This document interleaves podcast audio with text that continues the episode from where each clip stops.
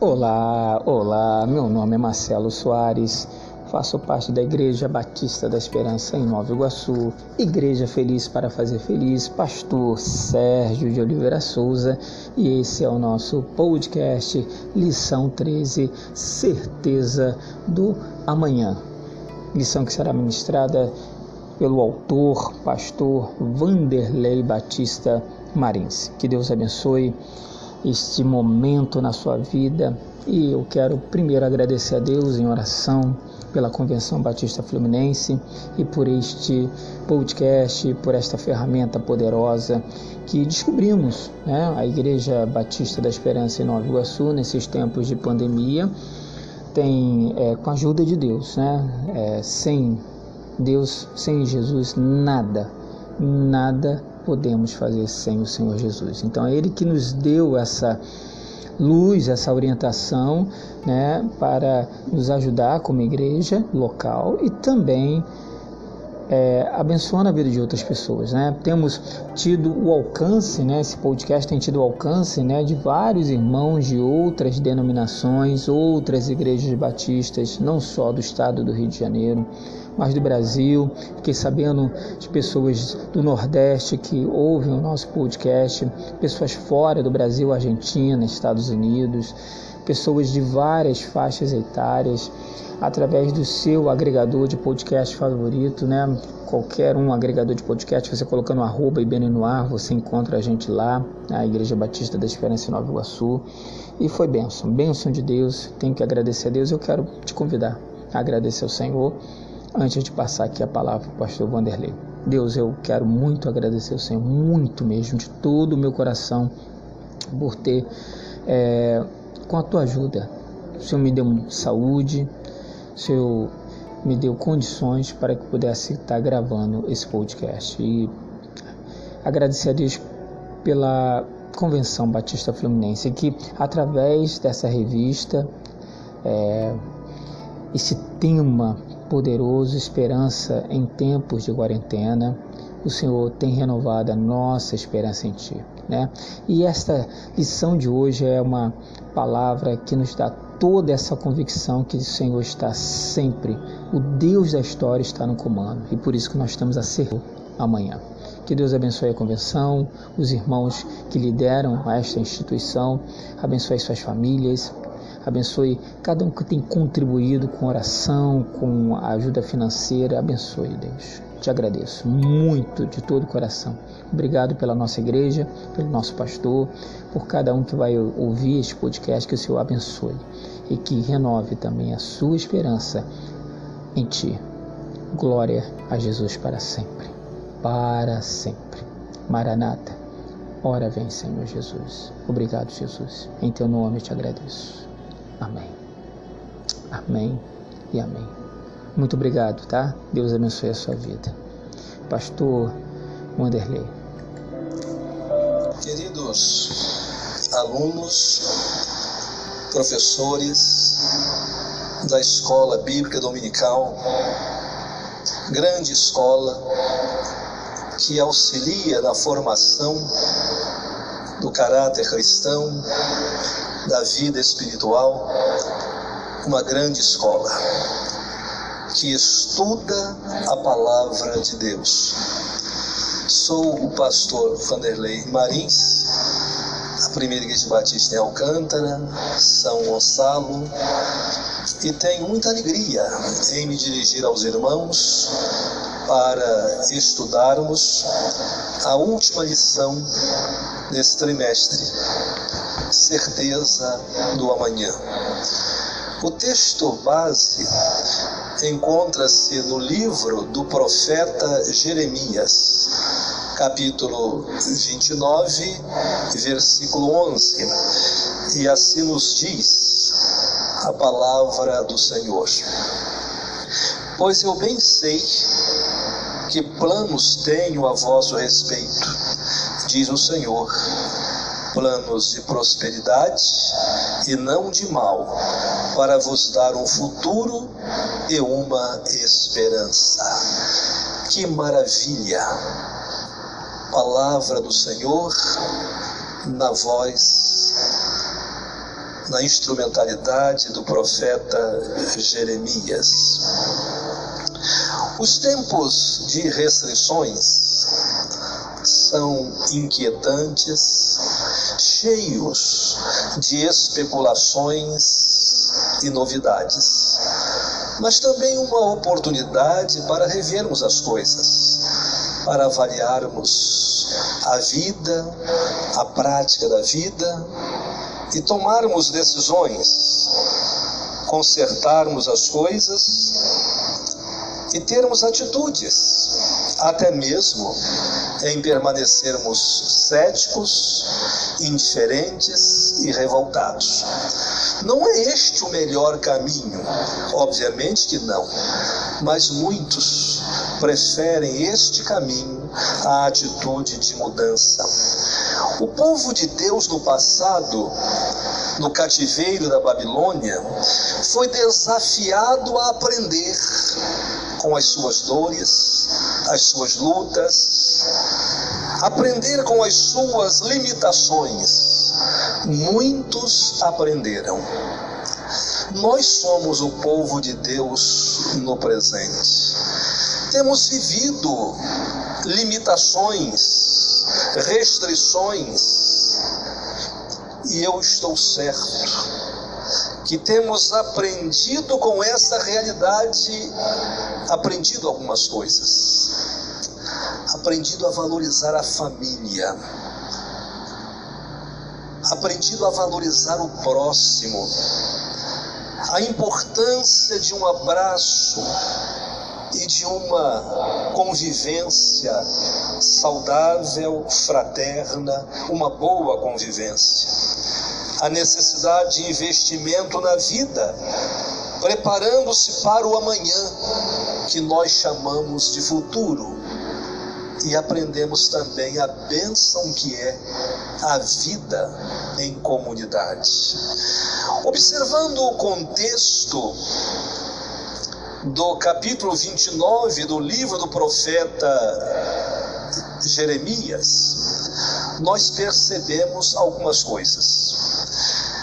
Percebemos que o povo de Israel deixou de honrar ao Deus Todo-Poderoso. Povo de Israel menosprezou a palavra do Eterno na voz dos seus profetas, serviu e adorou falsos deuses, prostituiu a fé. Daí a disciplina da parte do Senhor. E essa disciplina veio em forma de humilhação internacional, cativeiro, dominação estrangeira. Mas diante de toda esta desolação e do povo ter deixado Deus de lado, desonrado a Deus, abandonado Deus, Ele, o Senhor, mostrou-se fiel, mostrou-se da forma como ele é. Jamais seria ele infiel porque alguém tornou-se. Jamais seria Deus infiel porque alguém tornou-se infiel. Deus mostrou sua fidelidade e estendeu estendeu a mão ao povo, revelando seus propósitos através de uma carta enviada pelo profeta Jeremias. E esta carta chegou aos exilados através de Elasa e Gemarias. A carta dizia algumas coisas interessantes. Dizia que todo sofrimento vai passar, todo sofrimento vai passar.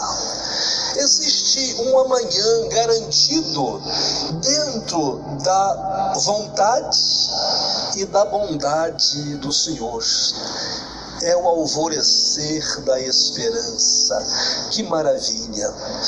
Mas também desafiava a carta, a carta desafiava exatamente o seguinte: o povo precisava de muita atitude, pois o dia da vitória ainda demoraria a chegar.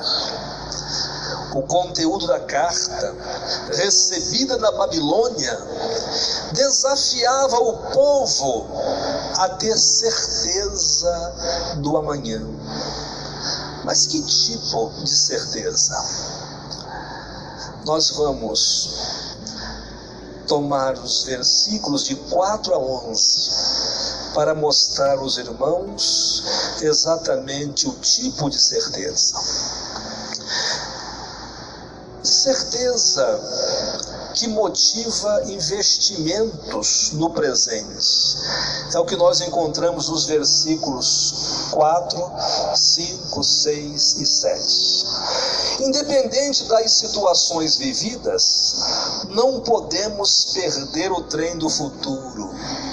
O desafio era focar além dos problemas, não se deixar abater, vencer por nenhuma realidade, ainda que a realidade fosse a mais desfavorável. Mas qual era a realidade do povo lá naquela terra distante? Realidade de exílio. Estavam exilados na Babilônia. Durezas do cativeiro. Estavam revoltados, machucados. E não tinham expectativas de nada. Percebemos esse quadro ao lermos no Salmo de número 137. O Salmo 137 retrata esta situação que marcava o povo na terra do exílio. Diz assim o Salmo 137: Às margens dos rios da Babilônia, nos assentamos e choramos, recordando-nos de Sião. Nos salgueiros que lá havia, penduramos nossas harpas, pois aqueles que nos levaram cativos nos pediam canções. E os que nos oprimiam pediam que os alegrássemos. Cantai-nos um dos cânticos de Sião. E prossegue o salmo, relatando a angústia do povo, a ausência de expectativas do povo. O salmo retrata esta realidade. Mas apesar de tudo isso, aquela era a terra para onde Deus os levou. E Deus não queria que o seu povo lá ficasse à margem do progresso, vivendo como escravos inúteis. O ideal do Senhor é que eles reagissem. E o desafio da carta era esse: eles reagissem, construíssem a partir daquela realidade as bases para o futuro revelado por Deus para garantir o futuro. Eles precisavam, entre aspas, sair da toca. Precisavam deixar o sentimento de ruína. Eles precisavam agir com normalidade, investir no presente, confiando no Senhor, tendo certeza o amanhã vai chegar. Eles precisavam disso.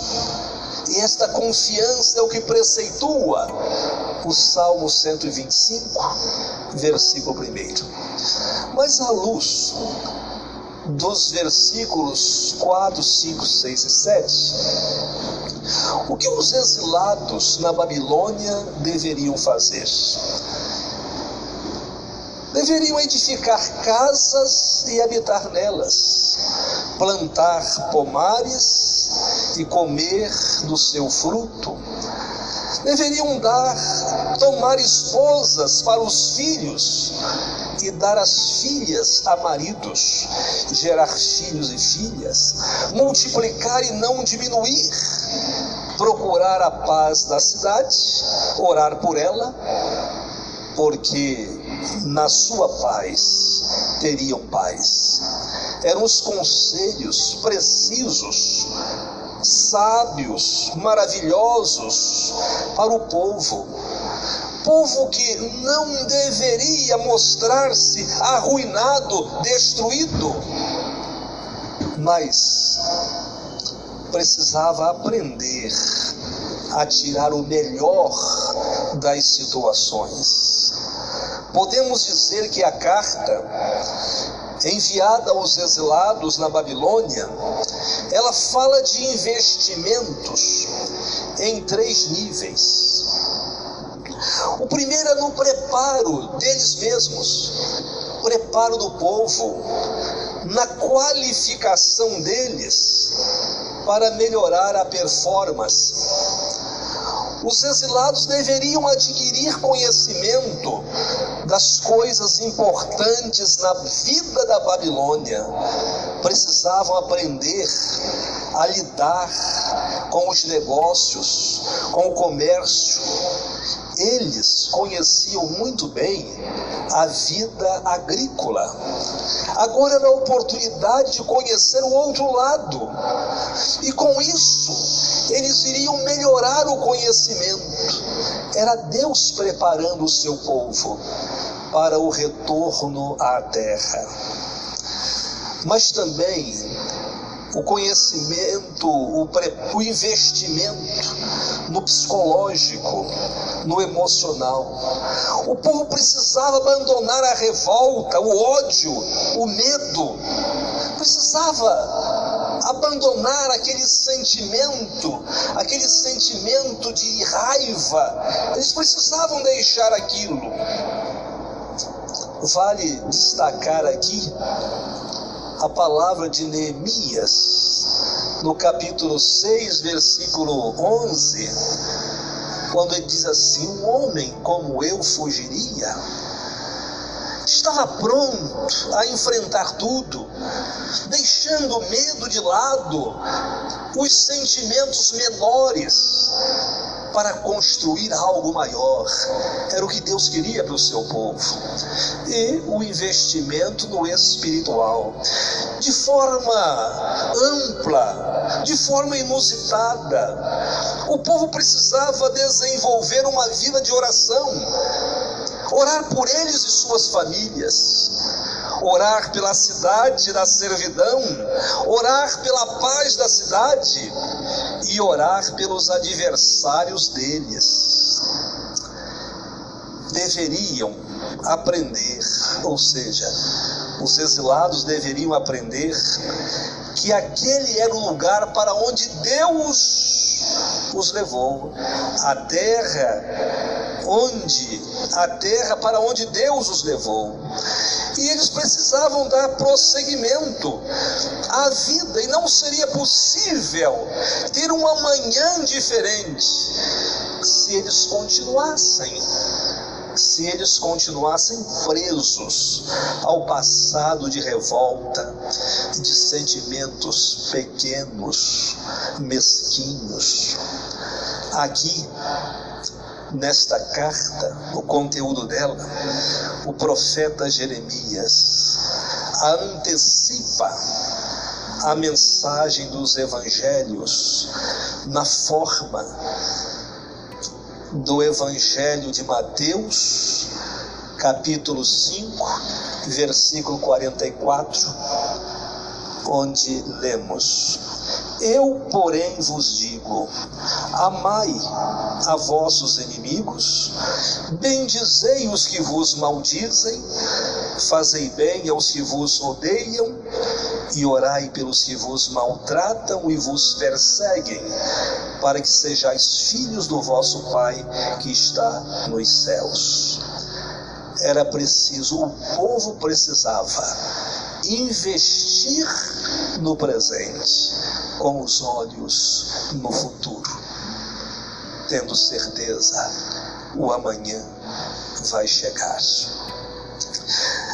Prosseguindo, se formos aos versos 8 e 9, nós vamos então entender que era preciso certeza, certeza que previne quanto aos proclamadores de mensagens falidas. Muitos falsos profetas se levantaram nesse tempo e eles causaram muitos males ao povo do Senhor.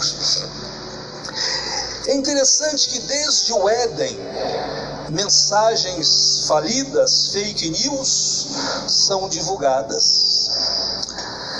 É claro que o tentador sabia que aquela proposta que ele fez ao primeiro casal não daria certo, porque não deu para ele. Ele foi expulso da presença de Deus. Claro que também não daria para o casal que foi vítima, vítima exatamente da falsa mensagem do tentador. Prosseguindo bastante adiante, o profeta Jeremias ele profetizou que Jerusalém seria devastada e o povo levado cativo pelo exército da Babilônia. As reações à profecia, as reações foram agressivas, agressivas e violentas, contrárias ao profeta e à profecia. E essas reações foram imediatas, conforme Jeremias 19, versos 3 a 8. Nesse tempo, vários impostores se levantaram com mensagens atraentes ao povo, dizendo que não era bem assim, conforme o dito profético. Dentre os proclamadores de mensagens falsas, falidas, eu destaco Ananias, Acabe, Zedequias e Semaías, conforme os capítulos 28 e 29 de Jeremias. Mas todos eles receberam a recompensa punitiva da parte do Senhor por falarem irresponsavelmente, por dizerem o que Deus não havia dito, e por causar, causarem tantos males ao povo. Aprendemos então que a mensagem do falso profeta é uma mensagem atraente, agradável, cheia de aparente esperança, parece até ser verdadeira, mas no fundo, a mensagem do falso profeta não passa de cilada, veneno para a alma e deformação para a fé, conforme Jeremias 23, versículo 32. O Senhor disse ao povo que quanto aos falsos profetas, o povo não deveria dar ouvidos.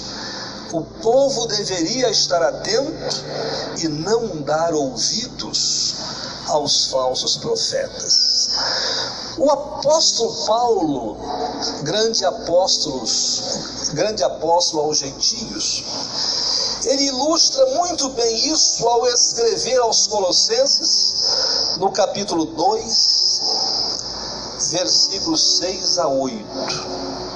Especialmente o versículo 8 que diz assim: Tendo cuidado, para que ninguém vos tome por presa por meio de filosofias e sutilezas vazias, segundo a tradição dos homens, conforme os espíritos elementares do mundo e não de acordo com Cristo.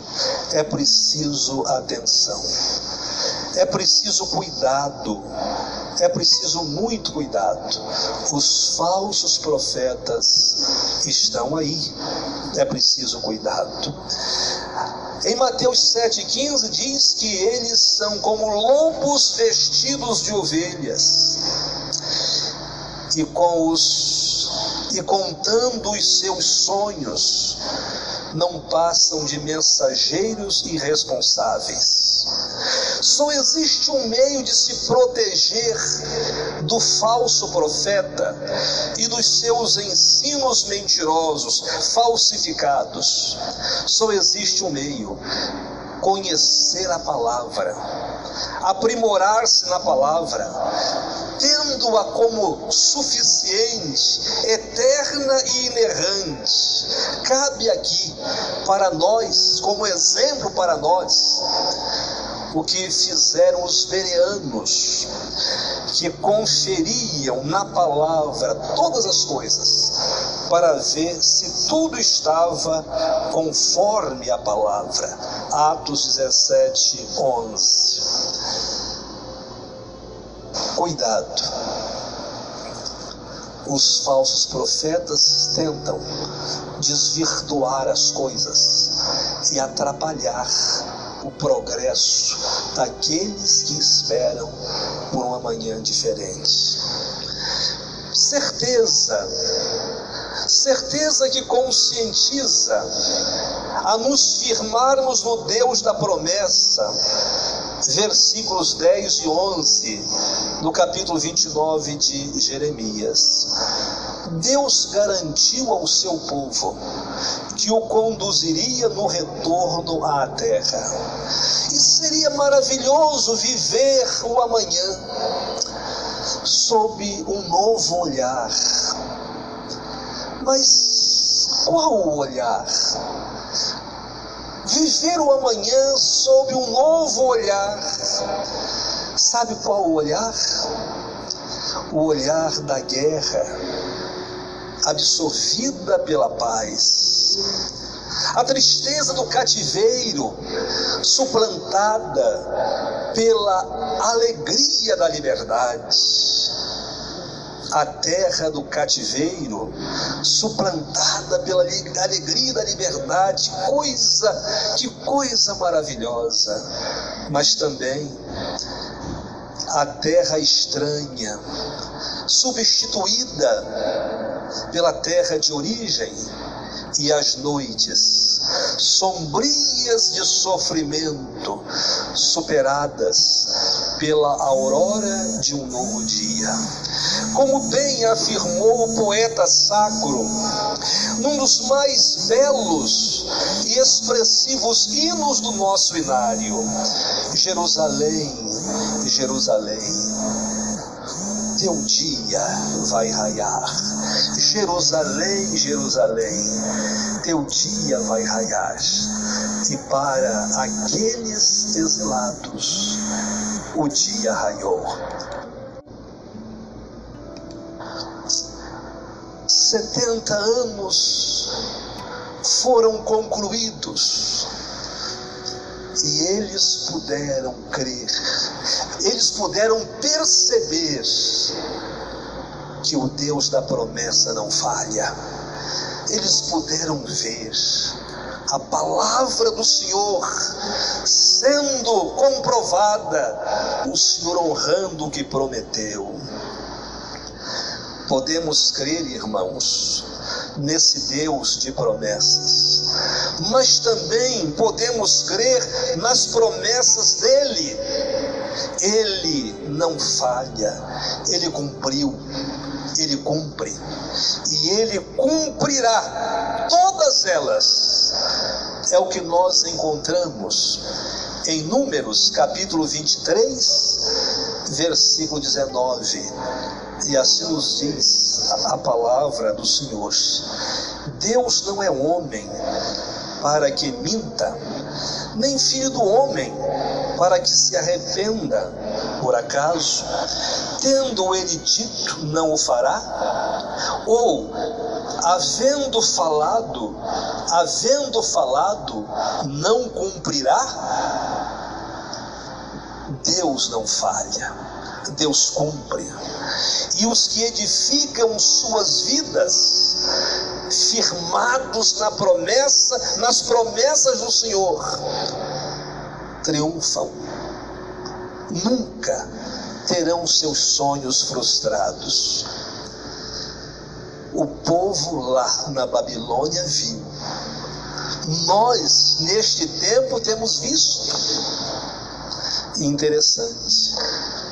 Os que estavam lá na Babilônia, aqueles que sobreviveram, quem sobreviveu à Babilônia, pôde ver a promessa cumprida, conforme Esdras, capítulo 1, do verso 1 ao verso 3.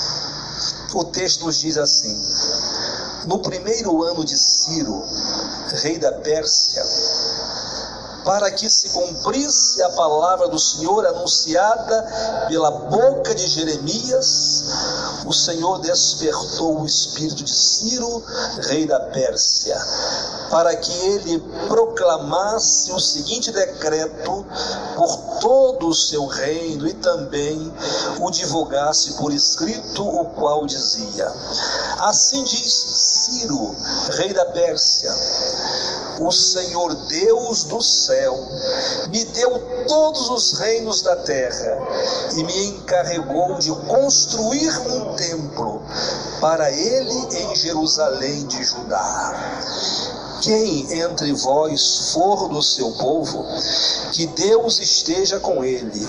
Suba para Jerusalém de Judá e reconstrua o templo do Senhor, o Deus de Israel ele é o Deus que habita em Jerusalém. Imagine aquele momento, aquele momento. O povo que vivia ali, tendo certeza do amanhã, foi um dia áureo, um dia maravilhoso. Não importam os tempos de restrições, Deus sempre faz raiar um novo dia e precisamos acreditar. E meus irmãos, alunos, professores, povo de Deus, quando em nossa vida tudo parecer impossível, lembremos-nos da promessa do Senhor que diz: é o que está aqui no versículo, no versículo 11 do capítulo 29. Pois eu bem sei que planos tenho a vosso respeito, diz o Senhor. Planos de prosperidade, de paz e não de mal, para vos dar um futuro e uma esperança. Que maravilha! Vale a pena confiar no Senhor.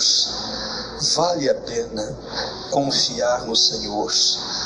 Vale a pena esperar pelo Senhor, confiar nele e em suas promessas. Para pensar e agir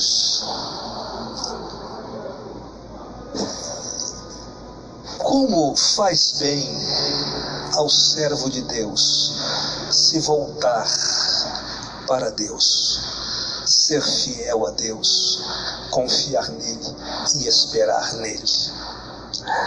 Em tempos de restrições, o caminho é fazer revisão da prática de vida e ter esperança não é recomendável se atirar à desesperança ou ao desespero. Não é recomendável olhar o momento motivado só pelas circunstâncias do momento.